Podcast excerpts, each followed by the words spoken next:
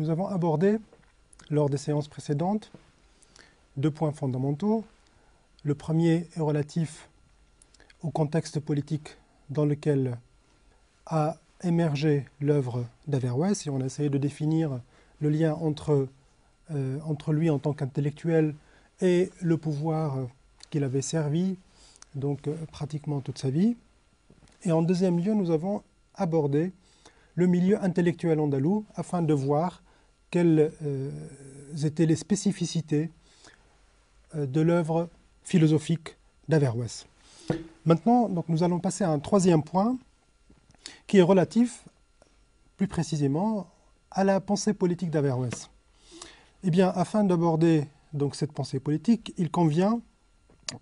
de la situer dans le cadre global de la pensée politique de l'islam. Cette pensée, en effet, que nous pouvons diviser en trois grandes euh, disciplines. Eh bien, nous avons une discipline qui s'intéressait à la politique à partir de l'histoire. Cette discipline, euh, cette tradition est celle des miroirs des princes. Nous avons une deuxième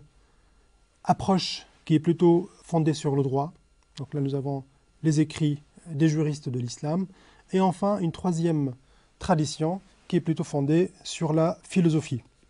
Alors, je vais essayer de, définir justement les euh, traits majeurs qui caractérisent en fait ces, euh, ces, traditions et ces approches afin de situer donc le travail euh, d'Averroès au sein de euh, cet ensemble de productions politiques qu'avait connu l'islam à l'âge classique. Alors d'abord pour ce qui concerne la tradition des miroirs des princes,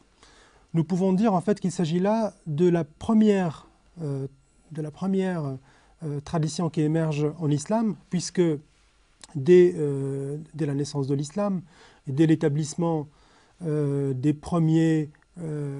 grands ensembles dynastiques, particulièrement avec les Umayyads et puis avec les Abbassides, eh bien, nous avons, nous constatons donc une quête de la science euh, politique chez les auteurs, arabes, quête qui, va les conduire à s'intéresser de près aux grandes figures de la royauté antique et plus particulièrement donc à des figures comme Alexandre le Grand et euh, les, rois, perses. Eh bien, euh, l'un des premiers textes politiques qui a été traduit en arabe très tôt, donc à la fin du gouvernement omeyyade, c'est-à-dire à la fin du 7e euh, siècle, juste après la naissance de l'islam et euh, son extension, eh bien, le premier texte, c'est l'épître, ou l'une des épîtres attribuées à, Aristote et qu'il aurait adressée à Alexandre le Grand. Eh bien, euh, cette volonté de chercher les textes politique majeure de l'Antiquité eh bien montre effectivement qu'on s'est déjà installé à la fin du 7e siècle dans la logique de l'Empire et qu'on avait besoin de certaines règles, de certaines maximes euh, qui, euh, qui pouvaient aider les souverains à accomplir leur, leur dessein politique et à organiser administrativement, donc gouvernementalement, euh, cet ensemble qui, qui était donc euh, extrêmement large et qui s'étendait euh, en, quelques, en, quelques, en quelques années. Donc euh, ce domaine s'est étendu de, de l'Inde jusqu'en Espagne. Alors un autre, un autre texte qui est fondamental au niveau de cette tradition est celui de Kalila et Demna. C'est un ouvrage de fable qui a été traduit du Père Lévi par Ibn al-Muqaffa, lui aussi pièce maîtresse du dispositif intellectuel et politique abbasside. Et donc, euh, ces fables euh, devaient enseigner également l'art de gouverner, comme le montrent euh, les nombreuses maximes qui y sont contenues, comme le montre également une longue introduction précisant la nature du lien entre le philosophe et le politique, et appelant les souverains à, à, ne pas négliger les compétences des savants, à les utiliser comme des conseillers, comme des, des, penseurs du pouvoir, des administrateurs. Eh bien, ces deux textes, avec un troisième qui est le Testament d'Ardachir, également très tôt traduit euh, du, persan euh, vers l'arabe, eh bien ces trois textes vont euh, constituer en fait la base de la future tradition des miroirs des princes, tradition que nous pouvons désigner par le terme de positive et réaliste. Positive et réaliste dans la mesure où cette tradition eh bien, ne cherchait pas à définir le gouvernement idéal, non pas à définir une cité vertueuse, mais tout simplement à puiser dans, euh,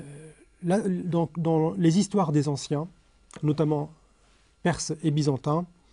les éléments nécessaires à l'art de gouverner. Donc il y a une forme de savoir qui est tout à fait appropriée au métier de l'homme politique, et c'est cette forme-là de savoir, cet ensemble de maximes, de règles, on appelle en fait cette tradition, généralement elle est, euh, elle, est englobée en fait sous le terme de adab, c'est-à-dire ensemble de règles, de maximes, de préceptes, donc permettant, prédisposant à l'art de gouverner, eh bien ce qu'on cherchait c'est effectivement ce sont ces règles, ces maximes universelles qui traduisent une sorte de sagesse qui appartenaient à la fois aux Byzantins, aux Iraniens, aux Hindous, aux Arabes. Et euh, le rôle justement du souverain, c'est d'imiter ces grands modèles de la souveraineté afin d'assurer la bonne conduite des euh, affaires des gouvernés et parallèlement, donc afin d'assurer la splendeur et le rayonnement de son euh, règne. Eh bien, à, côté de cette tradition qui, comme je viens de le dire,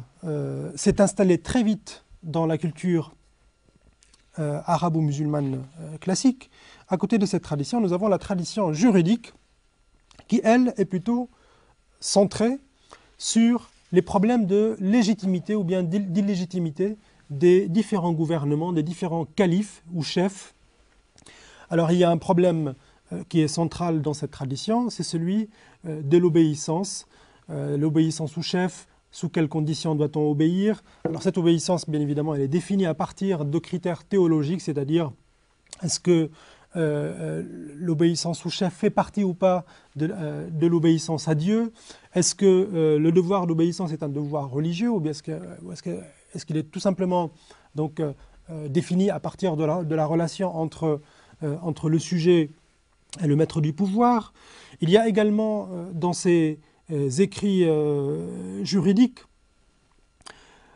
La, la, défense de l'une des, disons, de l'une des formulations ou bien des conceptions du pouvoir suite à un événement majeur qui est la discorde entre musulmans, donc après le schisme qui a eu lieu vers euh, vers le milieu du 7e siècle, donc entre 650 et 660, qui a opposé principalement deux figures majeures de l'islam, Ali et euh, le cousin donc, du prophète, et Muawiyah, le fondateur de la dynastie euh, et c'est Muawiyah qui va sortir victorieux de, ce, de, cette épreuve de force donc, entre lui et, et, Ali. Eh bien, les écrits juridiques, en fait, sont centrés sur ces querelles théologiques consistant à savoir euh, quel était l'homme le plus parfait parmi ces deux hommes, quel était celui qui s'était trompé, euh, est-ce qu'on a le droit euh, de jeter l'anathème sur Muawiyah qui aurait usurpé le pouvoir ou pas? Donc un certain nombre d'interprétations à la fois de l'histoire de l'islam, mais également qui emporte dans son sillage l'interprétation des textes sacrés, euh, surtout des traditions, c'est-à-dire des dits attribués au prophète lui-même, et euh, dans lesquels il se prononce en faveur ou contre tel ou tel chef politique. Eh bien, donc cette, euh, cette tradition de pensée politique qui est la tradition des juristes, eh bien, va porter en elle-même les stigmates de la discorde et elle sera toujours affectée par cette, par cette scission, par ces schismes, par cette brisure que l'islam avait connue juste après quelques années, donc après sa naissance. Et c'est pour cette raison-là, comme je l'avais mentionné tout à l'heure, que nous trouvons euh, souvent euh, les débats au sein de ces, de ces, textes, les débats portant sur la légitimité ou bien l'illégitimité des, des califes et des souverains. Alors ce qui marque cette tradition, en quelque sorte, euh, donc à la fois théologique et politique, c'est bien évidemment la euh, mythification de la première période de la naissance de l'islam, c'est-à-dire avant l'éclatement de la discorde. Voilà, donc généralement on présente le gouvernement du prophète et des premiers califes dits, les califes bien, bien guidés, comme un gouvernement parfait, impeccable, et ce qui suit comme une sorte de décadence politique, euh, donc euh, très, très loin, un gouvernement très loin de la perfection des euh, premiers chefs de l'islam. Cette tradition, qui cherche à réglementer donc, le politique, les fonctions du chef, à partir donc, des textes de la loi, eh bien, euh, nous en trouvons euh, l'expression la plus aboutie avec Al-Mawardi, donc figure très connue de la pensée politique de l'islam, et Al-Mawardi donc est l'auteur d'un livre qui s'intitule Les statuts gouvernementaux. Euh, on peut en trouver également l'expression chez d'autres auteurs comme Razali, comme Al-Jouaini, Ibn Taymiyyah, donc de nombreux auteurs, effectivement, ont, euh, écrit des ouvrages euh, portant sur la politique, mais à partir donc de ces angles à la fois juridiques, c'est-à-dire définir les, droits et les devoirs du souverain, la norme, donc de quelle manière l'appliquer, etc., et aborder ces questions de légitimité, donc sous quelles euh, conditions peut-on accepter euh, le gouvernement d'un chef? Est-ce qu'on peut, euh, par exemple, se révolter contre un usurpateur? Donc voilà, l'ensemble de ces questions sont insérées dans ces ouvrages. Enfin, nous avons une tradition de philosophie politique qui essaie de réfléchir dans le cadre du droit naturel ancien sur l'homme tel qu'il doit être et non pas seulement tel qu'il est. Je précise par exemple que par rapport euh, au miroir, nous avons euh, donc euh, une différence majeure, c'est que dans les textes des miroirs, on étudie l'homme tel qu'il apparaît à travers l'histoire, c'est-à-dire le comportement politique de l'homme, à travers ses passions, à travers ses inclinations, ses penchants. Donc, euh, déjà, la pensée politique, elle, euh, elle tient compte de ces euh, phénomènes naturels, de ces passions qui animent l'homme, qui le traversent de bout en bout et qui, qui sont déterminantes au niveau de la définition de son agir politique. Pour ce qui concerne la tradition de, de philosophie politique, eh bien, nous avons un discours qui est totalement euh, inverse, c'est-à-dire qu'il est centré sur le devoir d'être meilleur, le devoir de s'améliorer et le devoir d'atteindre la perfection et l'excellence. Alors, les notions de perfection, d'excellence, euh, d'atteinte du bonheur, eh bien, toutes ces notions-là sont fondamentales au niveau de la définition du discours des philosophes sur le gouvernement politique. Parallèlement, nous avons une autre différence que nous trouvons donc au sein de, ces textes, eh bien cette différence repose sur euh, la question de euh, l'espace politique euh, à partir duquel eh bien, on engage la réflexion sur, le pouvoir, sur le gouvernement. Eh bien, chez, par exemple, chez les, auteurs du Miroir des Princes, eh bien, nous avons une pensée qui est axé sur l'Empire. L'Empire, en fait, c'est l'idéal de, euh, de ces souverains euh, arabes, euh, omeyyades, abbassides. et c'est pour cette raison-là, d'ailleurs, donc, comme je l'avais dit tout à l'heure, que les figures majeures paradigmatiques et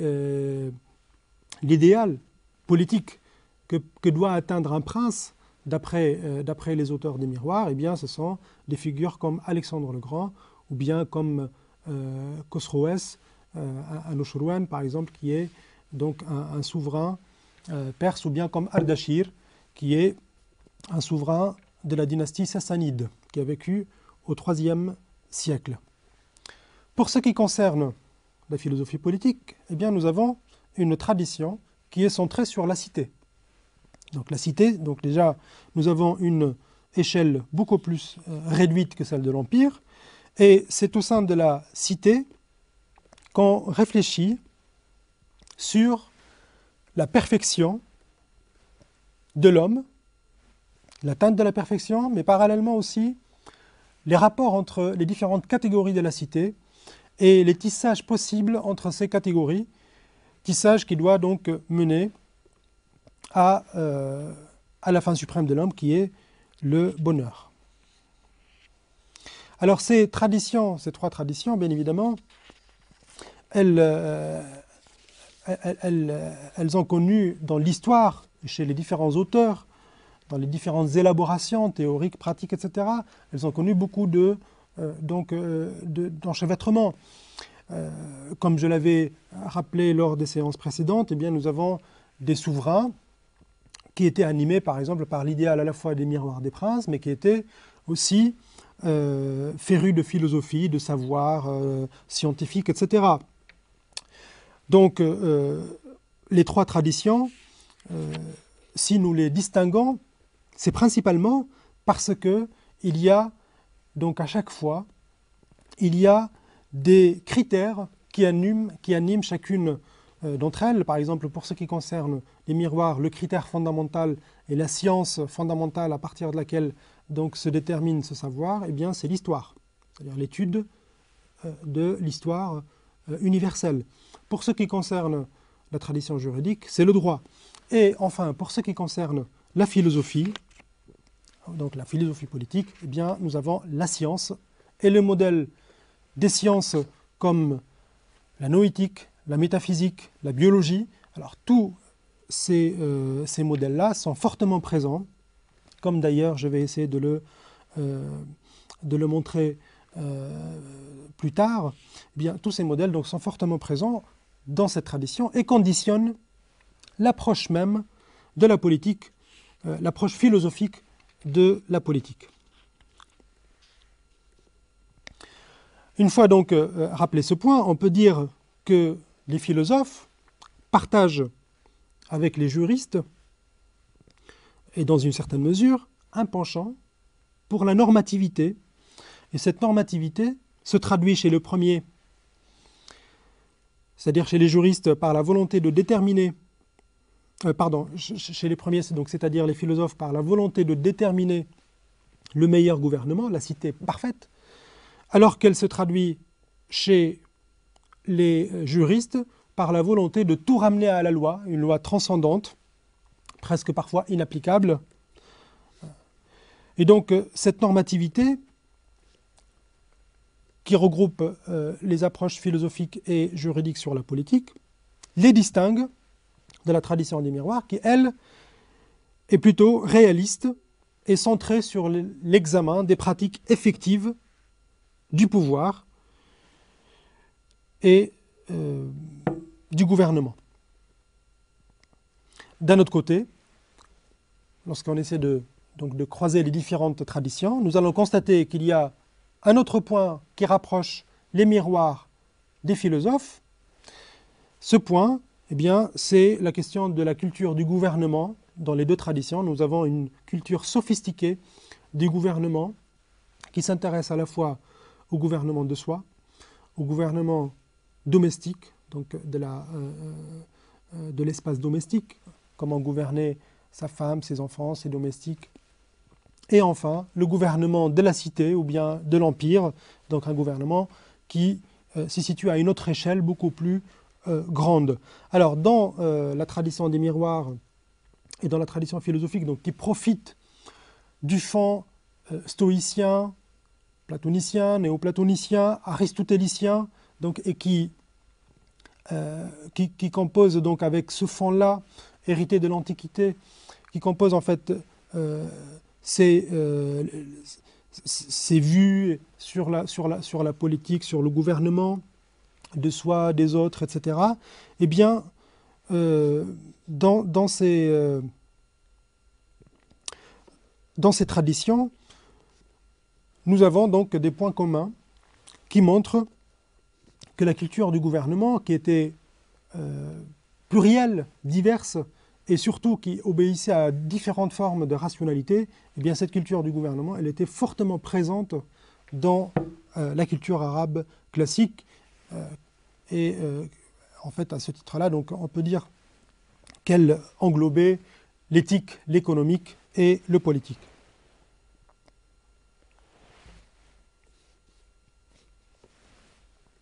Cela dit, malgré ce point commun, nous pouvons constater que la philosophie politique se distingue principalement, même si euh, elle s'intéresse à la culture du gouvernement, comme on peut le trouver chez les auteurs des miroirs, eh elle s'intéresse principalement à deux philosophes qui avaient tenté de définir la constitution parfaite, le gouvernement parfait. Ces deux philosophes donc sont Platon et Aristote.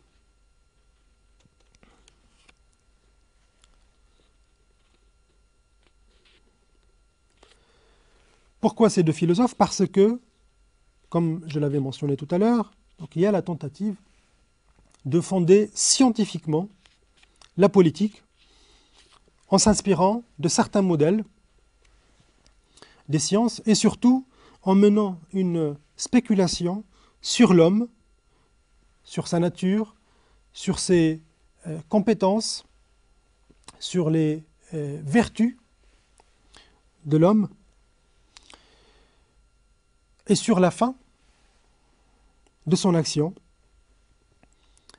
la fin suprême qu'il peut euh, poursuivre, qu'il peut atteindre, et également une autre question fondamentale, c'est celle du salut. Alors la question du salut, à la fois terrestre, mais également céleste, dans la mesure où euh, l'étude de l'âme, faisait partie justement de, euh, donc, euh, euh, de, ces préoccupations des philosophes, préoccupations politiques donc des philosophes, parce qu'il y avait là un souci, hein, le fait de se soucier de son, euh, salut, eh bien cette tradition donc, a amené les philosophes à s'intéresser au modèle des sciences. Et ce n'est pas du tout là donc, par motivation religieuse qu'on s'intéressait à cette question de bonheur extrême, de bonheur terrestre, de bonheur céleste, euh, etc. Mais tout simplement parce que l'étude des sciences, donc à l'époque, eh menait nécessairement à, euh, à ces disciplines. Alors, à partir de ce tableau rapide des différentes approches de la pensée politique euh, classique en islam, eh bien, nous pouvons situer celle d'Averroès par rapport à cet ensemble. Bien évidemment, Averroès aborde la politique à partir donc du domaine de la philosophie. Alors, et c'est ce qui va me permettre en fait de faire deux remarques fondamentales. La première, c'est que Averroès était également un juriste, et nous savons très bien qu'il y avait un certain nombre donc, de travaux juridiques portant sur ce qu'on appelle l'imama, c'est-à-dire la chefferie politique, euh, comme je l'avais dit tout à l'heure, euh, dans lesquelles on définit les lois, les normes auxquelles doivent se soumettre à la fois les gouvernants et les gouvernés. Eh bien, euh, Averroès ne s'intéresse pas à cette tradition, c'est-à-dire que son approche, on ne peut pas la ramener, comme cela est souvent fait, pour lui d'ailleurs comme pour d'autres auteurs, eh bien on ne peut pas ramener ses vues sur la politique au droit, donc, ou bien à cette tradition juridique. Tout simplement parce qu'il ne se prononce pas sur la politique en tant que juriste. Il y a quelques réflexions sur la loi, bien évidemment, sur l'utilité de la loi, et nous allons le voir euh, ultérieurement, mais son approche, sa démarche, elle est exclusivement philosophique, c'est-à-dire que ce qui l'intéresse, c'est l'établissement des fondements scientifiques de la politique. Alors à ce titre, il faudrait rappeler que, par exemple, euh, les éléments théologiques euh, relatifs euh, aux différentes querelles entre doctrines, sectes théologiques, etc., eh bien, ces aspects-là ne sont pas présents dans son œuvre politique majeure, qui est le commentaire de la République de Platon. La même chose s'applique à la question du gouvernement des premiers musulmans. Averroès en parle, mais on peut constater d'ores et déjà qu'il n'y a pas de mythification donc de cette période, la période de l'islam, de la fondation. Donc ça c'est un point très important euh, parce que euh, nous constatons par exemple dans la tradition de pensée politique de l'islam qui est généralement réduite à cette tradition juridique, eh bien nous constatons que la mythification de la période du début de l'islam est fortement présente chez de nombreux auteurs, y compris donc à l'heure actuelle. Et c'est un, bien évidemment, c'est un frein qui empêche d'étudier sereinement et calmement cette période et de l'apprécier en tant que telle sur le plan politique. C'est-à-dire qu'on a souvent tendance à la, ramener à des vues religieuses et aux interprétations, euh, aux différentes querelles, oppositions euh, qui sont nées euh, donc, au, lendemain de, de, la discorde et de l'éclatement de l'unité religieuse de l'islam. Le deuxième aspect, la deuxième remarque, donc en dehors de ce premier point, à savoir que Averroès est un juriste, mais qui n'approche pas la politique en tant que juriste, qui n'établit pas une approche juridique euh, du politique. Le deuxième aspect est relatif à la, euh, pensée politique d'Averroès par rapport à celle d'Al-Farabi. Alors Al-Farabi, je rappelle rapidement que c'est vraiment, euh, enfin qu'il peut être considéré comme la figure la plus importante de la philosophie politique en islam, puisque son projet en tant que tel, en tant que philosophe, et ses écrits qui étaient euh, totalement originaux en fait et indépendants des sommes euh, philosophiques antérieures. Farabi en fait euh, a commenté quelques textes de Platon et d'Aristote, mais en fait il s'est affranchi très vite de ces traditions pour élaborer son propre système philosophique que nous pouvons trouver dans les opinions de la cité, euh, des habitants de la cité vertueuse, et dans un autre texte euh, qui s'intitule Le régime politique, donc deux textes majeurs, et d'autres textes comme l'obtention du bonheur, euh, etc., qui sont fondamentaux, mais en fait ces deux-là sont les plus, peut-être les plus systématiques de, tous les, de, de, tout ce que Farabi a produit sur le plan de la philosophie politique. Eh bien, chez Farabi, nous avons une œuvre qui est fondamentalement centrée sur la philosophie politique et qui cherche à mobiliser donc euh, la pensée politique dans le système global euh, des savoirs, donc mobiliser cette, euh, cette discipline afin de conduire l'homme à la perfection. Alors je m'explique euh, parce que l'expression a peut-être été un peu confuse. Généralement, dans ces écrits, nous trouvons une première partie qui est consacrée à la biologie et à la métaphysique, donc la description de l'homme dans le macrocosme, dans lequel l'univers, les, les, facultés de l'homme, ses compétences, etc. Et ensuite, nous passons avec euh, Al-Farabi donc à la science politique. Et la science politique, en fait, c'est l'outil, c'est l'instrument de la réalisation de la fin suprême de l'homme, qui est le bonheur, qui est le perfectionnement, etc. Alors, Averroès